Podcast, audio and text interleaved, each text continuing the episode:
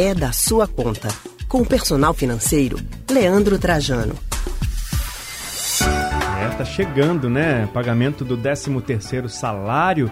A gente vai trazer algumas orientações para quem está aguardando esse dinheirinho aí cair na conta, né? Aquele valor pago anualmente entre os meses de novembro e dezembro aos trabalhadores, direito do trabalhador, e faz uma diferença danada no orçamento de muita gente. Pois é, Leandro, muitos trabalhadores, inclusive eu, né? A gente acaba esperando o ano inteiro pelo pagamento do 13 terceiro.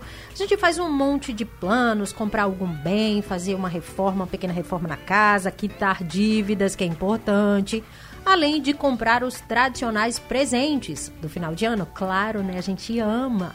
Mas afinal, que fazer com esse dinheiro? É sobre esse assunto que a gente conversa agora com o personal financeiro Leandro Trajano. Leandro, boa tarde. Leandro, boa tarde. Caiu, mas a gente liga de novo que a gente não desiste, a gente quer dar informação para você saber aproveitar esse dinheiro extra, você né? Você já pensou o que, que você vai fazer com o seu 13 terceiro, Leandro? Ainda não pensei. E é um ano tão difícil para isso, né? Porque teve um monte de, de aumento ao longo do ano. A gente até é, disse aqui no Rádio Livre, o arroz subiu, o óleo subiu e aí tudo ficou mais caro. Eu acho que pagar a dívida é a melhor opção. É bem interessante, é sobre isso, né? Que a gente vai conversar agora e informar aos nossos ouvintes. Leandro, boa tarde. Boa tarde, Lilian. Boa tarde, Leandro. Tudo bem? Tudo certo, Leandro. Eu estava aqui conversando com Lilian, Lilian conversando comigo, a gente falando o que, que a gente ia fazer com o 13 terceiro. Eu apostei no pagamento de dívidas. Isso mesmo, é a melhor opção ou tem outras coisas? No ano tão conturbado, com pandemia, como é que a gente pode empregar esse dinheiro? É verdade, é um ano bem atípico e efetivamente a prioridade deve ser essa, Leandro. A prioridade deve ser sim as dívidas, agora tentar quitar as dívidas. Se for um pagamento parcial, tem que ter muito cuidado, sobretudo se você não tiver força, fôlego financeiro para manter depois. Então a prioridade é nessa linha realmente. E claro, há outras possibilidades também de se trabalhar e ter muito cuidado, agir de forma inteligente com esse dinheiro que chega na hora oportuna. Leandro, tem muita gente que não abre mão de comprar aquele presente final de ano, quer presentear também. É, é possível manter essa tradição? É indicado manter essa tradição com esse dinheiro, com o 13 terceiro, num momento como esse, momento que a gente está vivendo tão, tão é, é, difícil, tão duro mesmo para o bolso? É, Lívia, vale o clichê de que cada caso é um caso, cada situação é uma situação.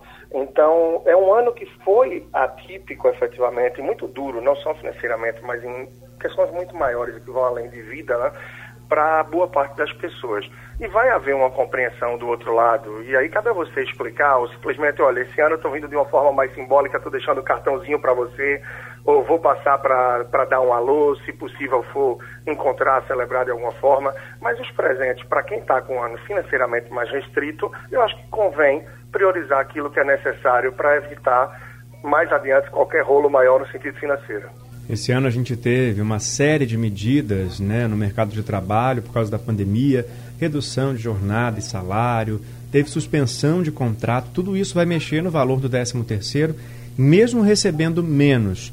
Dá para aproveitar esse dinheiro e de que forma?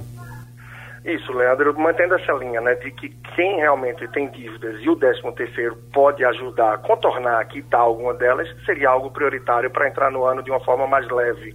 Se não tem dívidas, sim, o ideal é segurar esse dinheiro, muito cuidado nessa época de fim de ano, que a gente já vai ter aí Black Friday entrando forte, Natal, e logo vem o peso de um IPTU, IPVA, material escolar, entre outras surpresas que sim ainda podem surgir. A gente está vendo que a tipicidade vai muito além do que o que a gente acha que tem controle. Então é coerente procurar formar uma reserva de emergência. Se já tem reserva de emergência, está livre de dívidas, por que não investir para algum sonho de curto prazo ou quem sabe já pensando também no longo prazo? Leandro, quais seriam então umas opções boas é, é de investimento para quem não quer gastar esse dinheiro, está pensando realmente em investir, dá para gastar uma parte, poupar outra, investir essa outra parte? Boa, Lilian. Na verdade, quem não tem reserva de emergência e está em fase de construção, é, o foco não está em rentabilidade. Muita gente termina confundindo isso e procurando ativos, investimentos que escuta falar é, na mídia, em mídias sociais e corre para algum produto de maior risco, maior volatilidade. E esse não é o foco para quem está construindo a reserva. Quem está construindo reserva, o ideal é ter investimento de alta liquidez, ou seja, precisou, o dinheiro vai estar na mão rápido e não foco em rentabilidade. Agora, já tem a reserva de emergência, entende um pouco de investimentos, aí você pode investir para mais longo prazo ou também correr um pouco mais de riscos. Afinal, você já tem essa reserva que lhe ajuda, pode lhe subsidiar no caso de alguma emergência, respeitando sempre o seu perfil de investidor e o seu conhecimento, procurando não investir em algo que não conhece. Pode lhe trazer um risco maior e perdas também para esse dinheirinho que é tão suado para a gente juntar no dia a dia. Essa é a realidade. É, ninguém está podendo perder dinheiro não, né, Leandro? Obrigado, viu, mais uma vez pela participação em mais uma semana e até semana que vem. Tá bem, claro, sempre à disposição. Quem quiser acompanhar um pouco mais, só procurar lá no Instagram, o Personal Financeiro. Um grande abraço, Leandro, Lilian, os ouvintes. Até a próxima. Grande abraço, Leandro. Até a próxima semana. A gente acabou de conversar com o personal financeiro Leandro Trajano.